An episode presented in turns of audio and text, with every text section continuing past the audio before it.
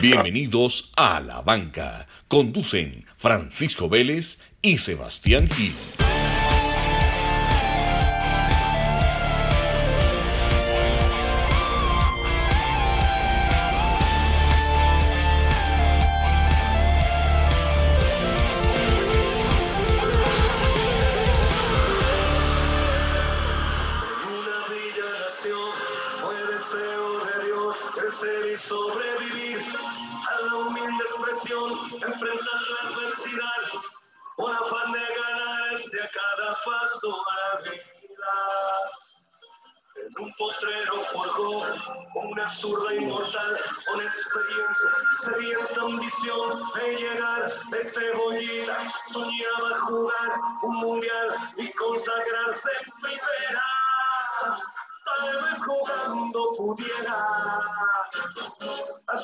Ayudar. ¡Grande Diego! Qué clásico. ¿Qué más, mi Sebas? ¿Qué dice el Pacho? ¿Cómo Resucitamos.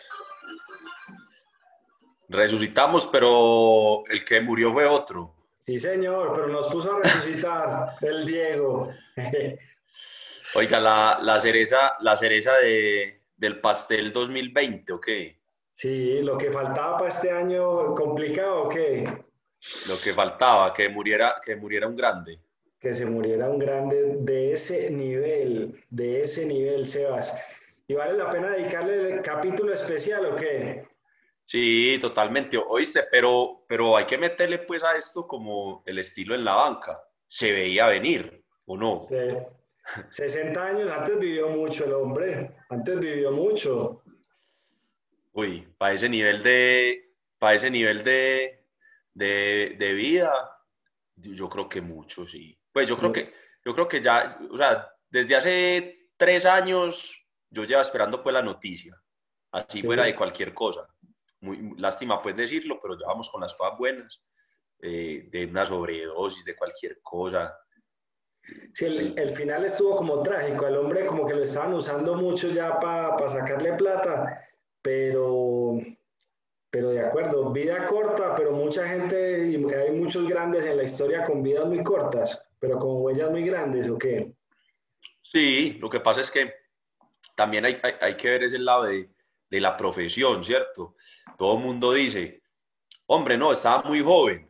Pues, hombre, sí, está- 60 años es muy joven para el tío mío, para el papá mío, para mi mamá, ¿cierto? Pues que no hace nada y que uno los quiere tener ahí toda la vida. Pero para, va a sonar muy, muy duro lo que va a decir, pero para un man que la vida útil fueron 20 años de fútbol, ya. Pues sí me entendés, y no que fue un man que jugó fútbol pues en el Bucaramanga, no, o sea, estamos hablando de posiblemente el top 3 de la historia, ¿cierto? De acuerdo. Enton- Entonces, hermano, creo que dejó los 20 años, los 20 años que iba a hacer algo, los dejó muy bien hechos. Entonces, pues 60 años es poco, como vuelvo y lo digo, para un familiar de uno, pero pues muy duro y todo, pero para un man de esos ya dejó la huella que iba a dejar, ¿cierto? Le dio muy duro a la máquina al hombre, puso la máquina. Bueno, y, ese, y, y das pie, y das pie a un análisis, como nos gusta acá en la banca, análisis filosóficos, antropológicos, que mucha gente lo criticaba, pero vuelvo y digo lo mismo. Pero es que ya entregó 20 años de su vida al, al, al máximo nivel, dejó la huella que iba a dejar, eh, marcó generaciones enteras, e incluso generaciones que ni lo vieron jugar. Y la gente, ¿para qué lo critica? lo que haga lo que quiera. Ah, que quiere droga, que quiere rumba, que quiere viejas. Pues, y, pero si es que es la vida de cada quien, ¿no? Sí. No, pero es que, que, que está dando mal ejemplo. Pero, pero en la cancha, cuando dio mal ejemplo? ¿Qué? Pues, Y- ¿sí me mira, entendés? Ahí hay una frase buena del hombre. Él dice, solo les pido que me dejen vivir mi vida. Yo nunca quise ser ejemplo. Y ya que te metiste ahí a la antropología para arrancar este episodio, yo creo que no existe el uno sin el otro. No existe el Diego, mejor jugador del mundo, sin el otro Diego, parrandero, mujeriego, que le gustaban las drogas. Claro. Y volvemos a lo mismo, volvemos a la, a la frase cliché a, Diego no le tocan las redes sociales y no le toca todo este tema, todo este boom, ya pues obviamente en el final de su vida, pero, pero ese, esa parte de su vida personal, que en su momento se hacía con paparazzis y, y los chismes y el tema de los excesos, es la frase que hoy en día uno dice, pues que hablen bien o que hablen mal, pero que hablen.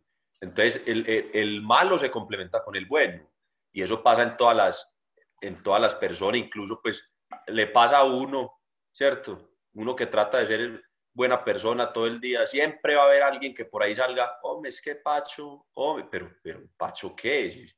Pacho nada. Toda luz tiene su sombra y el, ah. desde, desde chiquito saliendo adelante, porque es un berraco salir adelante. Seguramente esa rabia, esa rebeldía y todo eso que lo tuvo por fuera de la cancha fue lo que le permitió también en la cancha ser un... Sí, y, y, por ejemplo, comparando pues digamos a, un Messi, que, que, la gente los compara mucho, entonces Messi es el mejor jugador del mundo y no, pues que es muy mala clase, no, pero es que no, no, pero es que, que no paga los impuestos, no, pero es que, no, pero, pero, entonces, pero entonces nadie puede, o sea, una, una, una búsqueda de una perfección constante a toda hora, es también, muy, también muy cansón. Sebas, y ya que te metiste al tema de la perfección, me diste pie para una iglesia, que es la iglesia que maradoniana. Queridos hermanos maradonianos, más de 500 mil seguidores tiene esa iglesia, ¿lo sabías? ¿Cuántos, cuántos? más de 500 mil seguidores de la iglesia maradoniana, fundada el 30 de octubre del 88, el día que nace... 500 mil. 500 mil seguidores. Y yo no sé si sabías, pero, pero tiene mandamientos. ¿Te sabes los 10 mandamientos de la iglesia maradoniana o no? Hombre, Pacho, me queda difícil repetir los 10 de la iglesia católica. ¿Vos pero qué me estás preguntando? Por los clavos de Jesus Christ. Míralos pues, la pelota no se mancha como dijo Dios en su homenaje, primer mandamiento. Segundo mandamiento, amar al fútbol sobre todas las cosas. Eh. Tercero, declarar tu amor incondicional por Diego y el buen fútbol. Defender la camiseta argentina, respetando a la gente. Difundir los milagros de Diego en todo el universo. Esa está, esa está crack. Honrar los No, en todo el universo, oíste, en todo el universo. Sí, señor. Honrar los templos donde predicó y sus mantos sagrados. No proclamar a Diego en nombre de un único club, eso está bueno. Diego era más allá de un solo equipo. Predicar los principios de la iglesia, de iglesia maradoniana. Y este que se va a poner de moda, mira, llevar Diego como segundo nombre y ponérselo a tu hijo. ¿Cuánto no estarán registrando Diego estos días en la notaría, mis Sebas? Sí, pero vos, por ejemplo, que te llamas Francisco Javier, entonces era Francisco, Francisco Diego. Sí, segundo nombre dice según la iglesia maradoniana, o sea, Francisco Diego. O sea, Sebastián Diego, no, pero es que ese casado sí no sale, mi No, no, no. Ese no sale. Bueno, no sale. Que si te querés unir a la iglesia, ahí está en Argentina. Bueno, Diego. Es que Diego. Bueno, Sebas, entonces, sigamos maestro del Diego, ¿qué recordás vos de él? ¿Qué es lo que más recordás? ¿Qué es lo que más recuerdo? Yo creo que, pues, ¿qué, te digo? Yo creo que, la, yo creo que la mano de Dios tiene que ser, pues, como el, el momento, el, momento cúspide, pues, o sea, es, es una jugada que, que va a ser, que lo, mejor dicho, la jugada que, que lo definió, puede ser eh, con, muchas, con muchas críticas, con mucha controversia, que fue trampa, que no, pero pues vos, vos que has jugado fútbol sabes que es un momento, son momentos calientes y, y, uno nunca, y uno nunca sabrá la verdadera intención del hombre, pues él lo negó hasta la muerte, pues y todo, pero pues mano, mano fue, mano fue, pero más allá de eso, pues uno nunca podrá saber la verdadera intención de, la jugada, ¿cierto? Y lo increíble de ese partido es, después de meterse esa mano, hace el mejor gol en la historia de los mundiales. Y ahorita estaba viendo una entrevista de Burruchaga y él dice, sí, hizo el gol con la mano, pero después el segundo gol debió haber valido por cinco goles más. Sí, de acuerdo, de acuerdo. Y sobre todo, pues, teniendo en cuenta pues, el rival también, pues, que no era, no era Nigeria ni, Ni Costa de Marfil, pues. De acuerdo. Bueno, Sebas, y hablando un poco de Diego, hablemos de los apodos. Al hombre lo conocían como el Pelusa, ese era su, de sus apodos favoritos. Pelusa, Cebollita, el Diego, Dios. Todos eran Cebollita, todos los del equipo. Sí. Y hablemos de este, el barrilete cósmico. El barrilete cósmico. ¿Te sabes la historia con esa o no? Que así, que así, ya vas a contar la historia, pero que así es la, la narración, la narración de ese gol de ese, de ese gol pues, del que estábamos hablando, en esa narración lo, lo mencionan así. Así lo bautizan, ahí es donde lo bautizan. Y la historia es porque previo al Mundial del 86, al hombre le dieron la, la capitanía. Y Menotti en una entrevista dijo, si Maradona deja de vivir como un barrilete, puede ser figura del Mundial. El hombre decía, si este man se calma un poquitín, puede ser figura. Y cuando hace ese gol, el narrador, que es Víctor Hugo Morales, se llevaba mal con Menotti. Y apenas hace ese gol dice, ¿qué hiciste, barrilete cósmico? ¿De qué planeta viniste? Entonces, mira, la, historia, la historia de la PO es de cracks. El barrilete. Sí, señor. Bueno, Sebas. ¿y ¿Alguna, ¿Alguna vez, alguna vez, o sea, siempre usó el 10? ¿Alguna vez habrá tenido otro, otro número? ¿Qué sabes? La corcha del episodio. No, esa la tengo. Debutó con el 16, Sebas, con el número 16. Y la primera jugada que hace el hombre, tira un caño. Primera jugada en su debut. Nadie se le olvida. Ese día perdieron. Pero el hombre sale a la cancha, entra, primera jugada, tira su primer cañito a los 16 años. Y desde ahí ya empieza una carrera mágica. Es un crack, es un crack. Otro, otro, otro momento, pues, de esos que uno siempre ha visto, que no, que no, que no, pues, que no es como muy común. Es en un partido, no recuerdo cuál, de pronto ustedes el dato, el hombre sale a la cancha con una pelota de tenis, dice a calentar y sale. ¿No has visto ese video? Ese no lo he visto, ese no lo he visto. Yo no sé si es un partido, creo que es un partido con Argentina, y el man llega y sale a la cancha y, y la gente como chiflándolo, pues. Y el man, pero ¿y este man para qué salió? Pues como donde, y el balón, taque y saca una pelotita de tenis y empieza ahí. no, mucho crack. Uy, todo el mundo no, que, pero hey, pero ¿qué estás haciendo? Pues vos viste el calentamiento en una, final, en una semi de, de la pues, de la UEFA Europa League, pues o Champions en esa época, la sí, sí, europea, que es con, con la canción esta de Life is Life. Y ese hombre sí, sí, sí, el calentamiento bailando al ritmo de la música con el uniforme del Napoli. Uh. Sí, sí, esa la pusieron mucho en estos días con lo de la, con lo de la muerte. Eso es épico. Seba, y para vos las tres mejores camisetas de que se puso el Diego, por acá tengo mi listadito, ¿para vos son cuáles? No, pues... Pero camisetas eh, desde, lo bonito, pues, de la, de la percha. No, pues la Argentina, eso es una belleza, pues, incluso... Ah. Esa es la mejor de la historia argentina también, la del 86, la, la clásica pues. incluso tenemos pues, hay un amigo nuestro, el Santi, que le gusta mucho la camiseta argentina y se la, se la ponía mucho en el colegio el hombre. Un saludo para el Sanz. El Sanz. La otra fue con la que salió Messi, que yo creo que va a coger mucho valor, que es la de Newells. Claro, la de Newells, que fue, que fue, ese fue el debut del mano, ¿no? No, ese no es del debut, pero sí es de sus primeros partidos también, pues de su inicio. Y que no duró mucho, y no duró mucho, y no hizo tampoco muchos goles, pero fue, pero, fue muy recordado y muy querido pues en, en Sí, y la Bonita esa camiseta, bonita camiseta, negra, negra y roja, clásica, clásica, pues retro completamente. Te digo que ya pedí la réplica por Mercado Libre esta mañana. Ah. Clasiquero a morir. Sí, señor, bacana. Clasiquero, clasiquero. Hashtag Diego, Diego. Y hay otra que es muy bacana, Sebas, que no sé si la has visto, que es la del Sevilla, que era patrocinada en ese momento por Super Nintendo. Por Super Nintendo, sí, claro, es un clásico. Va a ser las tres mejores, para que las busquen pues y las compren. Sí. Bueno, Sebas, el hombre tenía un representante que no sé si lo has oído mencionar, se llamaba Guillermo Coppola. Sí, sí, sí, sí. Polémico porque muchos dicen pues que fue el que lo acompañó en su carrera y también fue el que lo llevó muchas veces al, al mundo de la droga. Diego le puso una condición, que si quería ser el representante, tenía que ser el único jugador al que representara. Entonces el hombre estuvo con Diego casi que 20 años, después pelearon, que le robó plata, eso se ve, como todas esas relaciones terminó enredada. Sí. Y por ahí hay una historia que yo no sé si te la sabes, que es la del Ferrari. El Ferrari, el F40 que le pidió Diego al, al manager.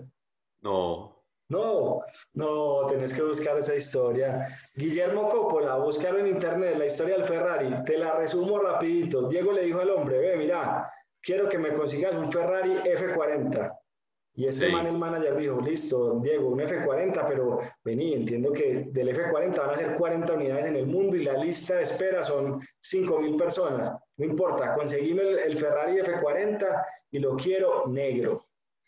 Y este man dijo, negro si el Ferrari no, no viene en negro, el Ferrari solo viene en un solo color, como que negro. Entonces el man se fue, empezó a hacer vueltas, se fue y se sentó con Enzo Ferrari. Y le dijo, mira, es que Diego está interesado en un F40, ¿cómo hacemos? Y el hombre le dijo, bueno, no, yo te consigo, lo metemos en la lista, tal. Y le dice este man a Enzo Ferrari, pero lo necesito negro. Y Enzo Ferrari, negro pero acá nosotros no hacemos carros negros. Y el mal dijo, yo no sé, yo si se lo compro, igual yo lo voy a pintar negro. Pues no sé qué vamos a hacer. El man dijo, bueno, bueno, déjeme, yo organizo y le consiguió el carro negro. 430 mil euros, euros en ese momento el carro. Llega Diego, porque esto fue antes del Mundial del 86. Cuando está aterrizando en el, en el aeropuerto, está el manager con el presidente del Napoli esperando a que llegue. Y el manager le dice al presidente del Napoli, Presi, ¿por qué no le regala usted el carro a Diego? Hágale, yo, le, yo se lo vendo, pero regálelo como si fuera un regalo suyo. Y el Presi, no, pero pues ¿cuánto vale ese carro? Y este man le dice, lo compré en 430, vale 860 mil dólares, euros, 860 mil más 130 mil que me costó la pintura, un millón de euros. Y el Presi, un millón de euros, ¿cómo le va a regalar ese carro yo a Maradona? El man dice, pues es el mejor jugador del mundo, eso lo recuperamos en un amistoso, hágale. El precio cabeceado, un millón de euros, ¿cómo va a regalarle ese carro? Yo no sé qué. Y el man, socio, ya va, ya, va, ya va a aterrizar el avión, decida, decida. Hasta que el man le dice, hágale pues, yo se lo regalo. Llega Maradona, se baja del avión y apenas del carro, el carro está parqueado ahí, el F40 negro, la nave, y el manager le dice, te lo compró este man, mira el regalo que te tiene. Entonces Maradona de una al presidente, hey, gracias, el abrazo, yo no sé qué. Van estos dos manes y se montan al carro y el manager le dice, lo pagué en 430. Yo le dije al precio que ha costado un millón. Los otros 570 son míos. No me vas a decir nada, pero los 570 son míos, le decía al manager. Llega Diego, prende el carro, mm, prende la nave y le dice a este man, socio, pero es que el carro no tiene radio. ¿cómo me vas a dar un carro sin radio? Y el manager, Diego, pues es un carro de carreras, un Ferrari, un F40, esto no viene con radio, no viene, no, no, no, ¿cómo así? No trae radio. Se baja el carro, cierra la puerta y le dice al precio y al manager, ¿sabe qué? Pueden coger ese F40 y se lo meten por él. Uy. Y se va. Después les tocó organizarle el carrito, le pusieron radio, le pusieron todo lo que él quería, pues, y ya al final sí lo recibió pero el precio le gastó un millón de dólares por ese carro. Buscate la anécdota, campeona. Uy, marica. ¿Y dónde? La pregunta es, ¿dónde ese carro hoy en día sí que vale billete? El carro, ¿sabes quién lo tuvo después? Stallone, Sebas. Ese, el, mismo de el mismo de Maradona. Sí, el mismo. Claro. Uy, vale más todavía. Sí, sí, sí, sí. No, un clásico, un clásico. Bueno, no, hace muchas historias, muchas historias del Diego, ¿qué? Sí, mucha historia. De amigo, amigos, amigos de él, de él acá, colombianos que eh, eh, Chicho por ahí estuvo en la, ese man vino como a la despedida, de Chicho. Sí, pues amigos en Boca, me imagino, pues en algún momento. En algún momento, y pues que yo recuerde de otro colombiano de quién. Pues yo diría que como por rumba y eso, de pronto a, Asprilla, pero nunca les vio como muy juntos. Nunca los vi por ahí. El hombre tenía, ah, la otra historia que es muy bacana de él es la de los brasileros en Italia 90, que yo no sé si te acordás que le pusieron en el termito tranquilizantes a, o sea, el, el, médico que entraba a la cancha tenía dos termitos, unos termos con tranquilizantes, con agua y tranquilizantes y otros normales. en un partido con Brasil, entonces apenas los brasileños se acercaron a tomar agua, les dieron pues el termito con los tranquilizantes. Diego cuenta esa historia y que los otros manes de una dormidos en el partido por culpa del, del, termito. Mucha cancha, mucha cancha, Sebas, ¿o qué? No, pues qué, qué Ave María. Mucha, mucha cancha. Sí, yo creo que cuando uno ve la historia del hombre, él tiene una frase muy famosa para mí, para mí es muy cierta y es, la pelota no se mancha. sí, que lo dice, lo dice en la, en la despedida, pues. Lo dice en la despedida en la bombonera y es muy cierto. El fútbol, el fútbol no se mancha. Ya la vida de él en privado es otra cosa y, y ahí no es un ejemplo y bueno, y lo que sea, pero el fútbol como tal, el hombre sí tiene una historia eh, y, y, unos temas deportivos pues que, que ahí sí la rompe.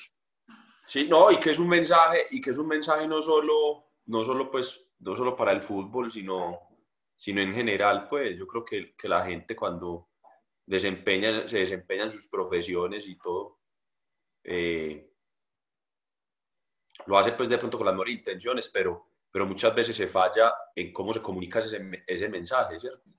Y, y ahí es donde Diego de pronto lo tergiversa un poco con su vida personal, entonces la gente lo malinterpreta, no, pero es que tiene que dar ejemplo, pues entonces ¿qué quieren pues? Que, el man se retirara del fútbol y siquiera pues como Schwarzenegger pues cuajo, comiendo verduras, saludable, pues ¿qué es eso? No, ya pues que volvemos a lo mismo, ¿cierto? Entonces un mensaje como de vida, como también como bonito pues, como vea, fui el mejor del mundo, lo di todo por una causa, con muchos sacrificios y ya, y me descualquiere.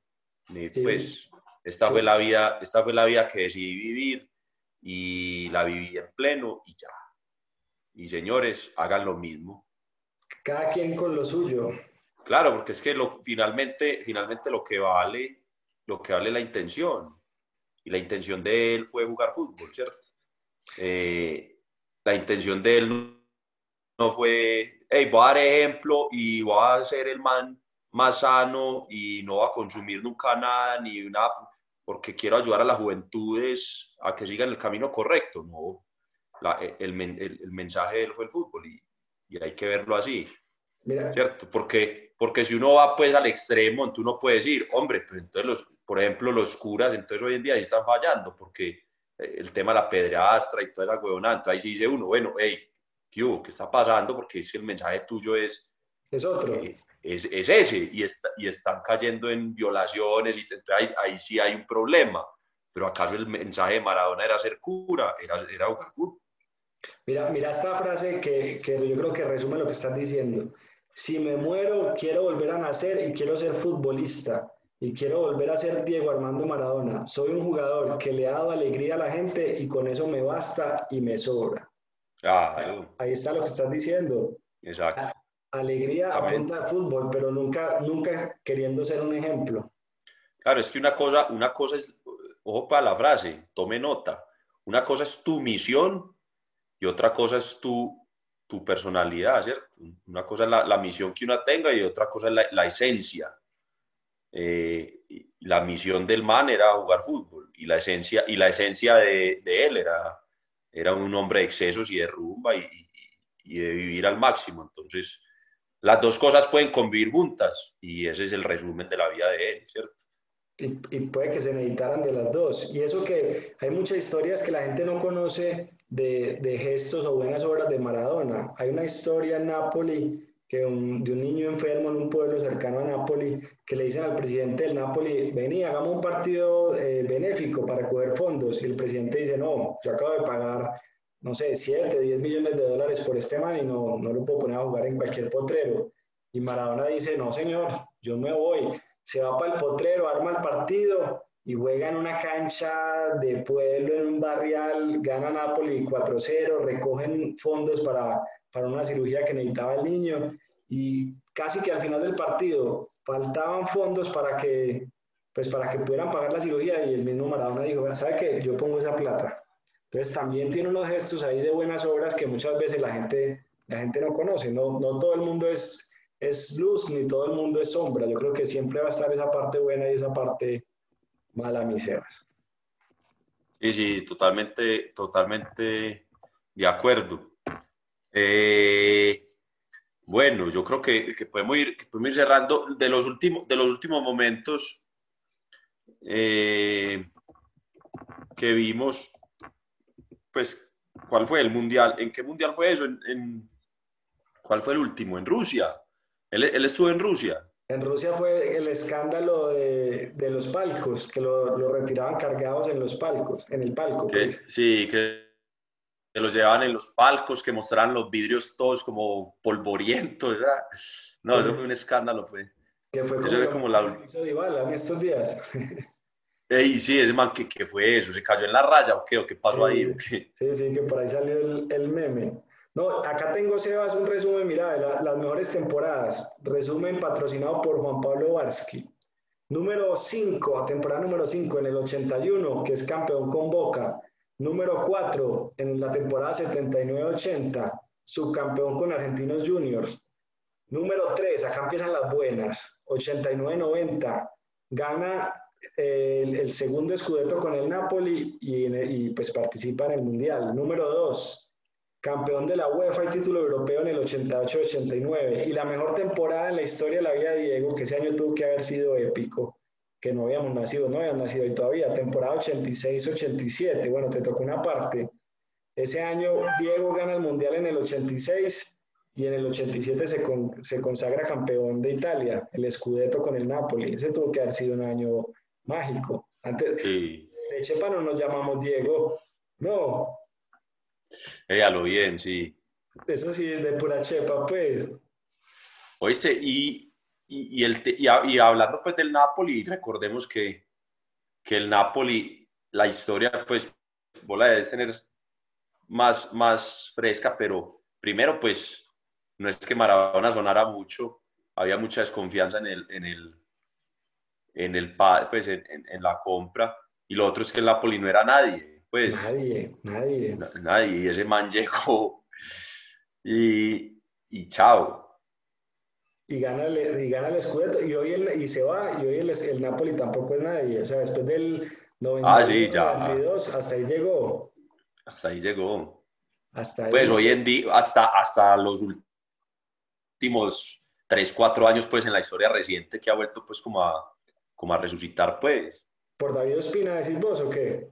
No, pues, no, no, no, tiene muy buen jugador. No, no, creo que, no, no va a decir nada, no, mejor no va a decir nada, pero, pero, pero, pero sí, la historia pues reciente del Napoli apenas vuelve pues como a, a tomar. Pero, y por ahí había un dato, no, es, creo que sí, creo que el Napoli es el equipo con más años en la A en Italia. O sea, con- continuos. Uy, ese sí hay que buscarlo de pronto. No, me atrevo, me atrevo a decirlo porque, porque ahora con todo lo de Diego, por ahí en, en alguno de esos tuiteros o Mr. Chip, alguno de ellos puso el dato. sí, sí, creo sí. que el Napoli, creo que el Napoli es como el, el, el, el club, porque estaban dando el, como el, el, el dato era como compuesto, era como es el club con más años en la A y el que menos títulos tiene. Está bueno ese ¿Sí me dato. entendés? Sí, sí, sí. O sea, el Mi, pues de los, como de los, como de los reconocidos, pues porque el Milan, el Juve, pues tienen muchos más títulos, pero aparecieron posteriormente y la Juve pues descendió, la Fiore pues obviamente también es, ha estado en, en, en la B, Sí, sí, apareció sí. luego, pero el Napoli es como el más viejo, siempre ha estado en la A, pero no ha ganado, pero no, pero no tiene tantos títulos. Así es. Sebas, ¿y por qué crees que no se habla tanto de la parte de, de entrenador de Diego? Inclusive por ahí está el documental en Netflix cuando dirigió el- los Rayados de Sinaloa. No, porque yo creo, yo creo, para mí siempre que Diego fue como eh, DT, fue una para, para mí es una jugada comercial. Yo creo que incluso, Más de moral, Incluso- de darle moral al equipo, ¿o ¿qué? claro, es que cuando, pues es que vamos a hablar, o sea, lo único que como que vale la pena resaltar fue cuando fue técnico de Argentina y, y vemos que era como una jugada comercial, como volvamos, devolvámosle la ilusión a un país. Y cuando llegan a jugar el partido con Alemania, se ve, se ve claramente que, que no, que no, que no, que no, Que que no no había. iba, que no había. ¿cierto? Que no había con qué. Exactamente, entonces para mí son jugadas comerciales, pues, o sea, eso lastimo, lastimosamente, pues, el man debió saber mucho de fútbol, pero, pero aceptémoslo, pues, o sea, el man está en, en otro planeta, llámese Marte, Venus, pues, no sé, pero no, no, no, no iba. Eso es así, Sebas. Sebas, y para cerrar, yo te diría, para mí, si me pusieran a resumir sobre Diego, en unos años que tenga hijos, yo digo que la versión de Diego no existe la parte buena sin la parte mala. Creo que la pelota, como él lo dijo, no se manchó. Sigue siendo de los mejores de la historia. Y para mí hay personas que hacen, así uno los quiera, los odie, hacen que sean imposibles de ignorar. Y Diego es eso. Diego es un man que hace avanzar la raza humana. 60 años vivió, pero cambió el fútbol para, para mucho tiempo. Ese es mi editorial. Sí, totalmente, totalmente de acuerdo. Eh, lo que decís, yo me voy más por el lado espiritual y ahí lo conecto, que es la cultura oriental, habla del yin y el yang, del blanco y el negro, y el, el bien y el mal no pueden existir el uno sin el otro, ¿cierto? Eh, no puede haber paz si no hay guerra, no puede haber odio si no hay amor, y, y así, y así funciona, y así funciona el universo, ¿cierto? Hay materia, antimateria, hay, hay protones y hay neutrones y hay, ¿cierto? Hay electrones y hay positrones y la física, la química, la ciencia, todo, todo, todo funciona por opuestos. Y eso es un mensaje de vida que, que, que Diego yo creo que mostró al, al máximo, pues, mostró su mejor, su mejor faceta como deportista y profesional. Y, y le hizo saber a la gente que eso no lo cohibía para que él viviera su vida como le diera la gran fucking gana. Así es, así es. Bueno, mi querido hermano maradoniano, se nos va acabando el tiempo en este episodio. Yo quiero dejar una, a ver. Una mención, una mención aquí a, a nuestros fieles eh, amigos de Torre Alta, hay una cerveza que sale por segunda vez, que es el pedalista, para que la prueben. Recuerden, en la glorieta de Don Diego, vía Atequendamita a mano derecha, encuentran a Torre Alta, prueben el pedalista. Es una Belgian Quadruple de 10% de alcohol, negrita, negrita, negrita. Negrita, muy buena. Para mí, top 3 cervezas que he probado en el mundo. Y lo digo con todas y lo digo con, la, con toda la confianza. Bueno, acá los dejo pues con los ratones paranoicos.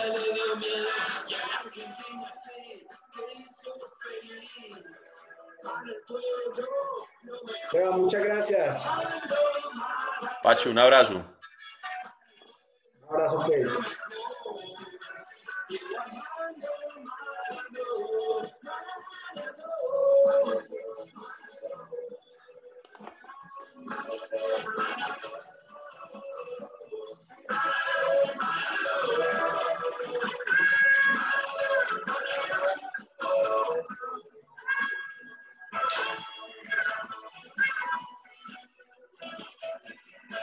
Las opiniones expresadas en este podcast son responsabilidad exclusiva de los conductores y no representan las empresas para las que trabajan.